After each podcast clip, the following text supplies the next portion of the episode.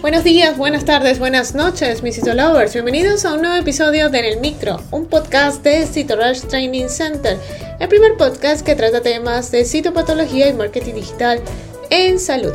Quien les habla, Dai García, y continuaremos con la parte 4 de la sistemática en la interpretación de extendidos citológicos. Hoy hablaremos de la comprobación del estado de la preparación y la forma de leer el extendido. Comencemos.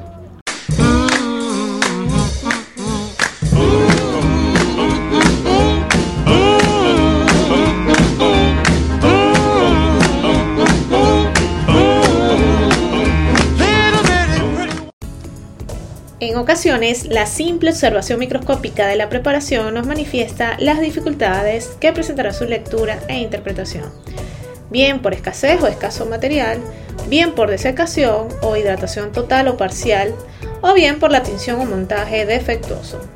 La observación microscópica del extendido nos dirá en definitiva en qué estado se encuentra el material procesado en el laboratorio y su posibilidad o no de ser interpretado correctamente.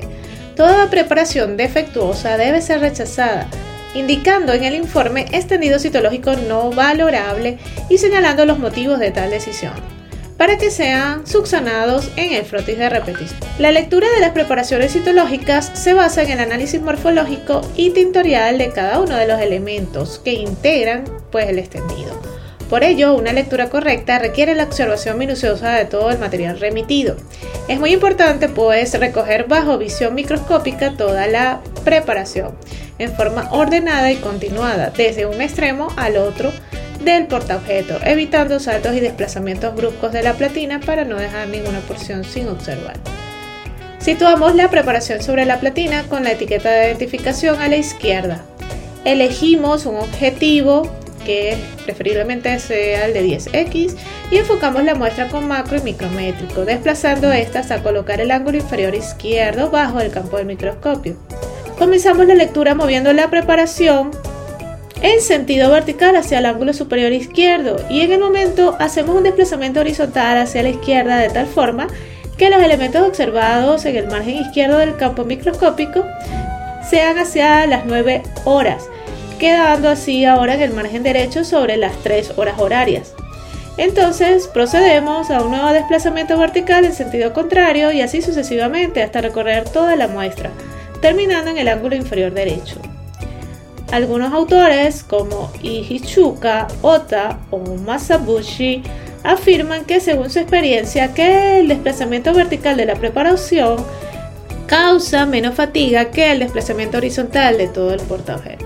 Preferiblemente nosotros hacemos el movimiento en zigzag que refieren estos autores.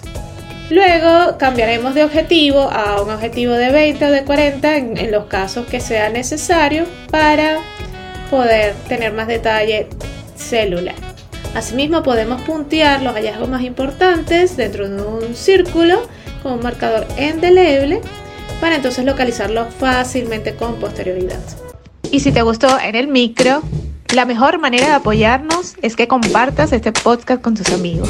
Puedes escucharnos en tu plataforma de podcast favorita o a través de Spotify, iTunes, Google Podcast y otras plataformas. Asimismo, puedes escucharnos desde nuestra página web www.citorushdc.com. Asimismo, recuerda revisar nuestros artículos en el blog en la misma página web y seguirnos en las redes sociales como arroba en Twitter, Facebook, Instagram y TikTok y suscribirte al canal de YouTube.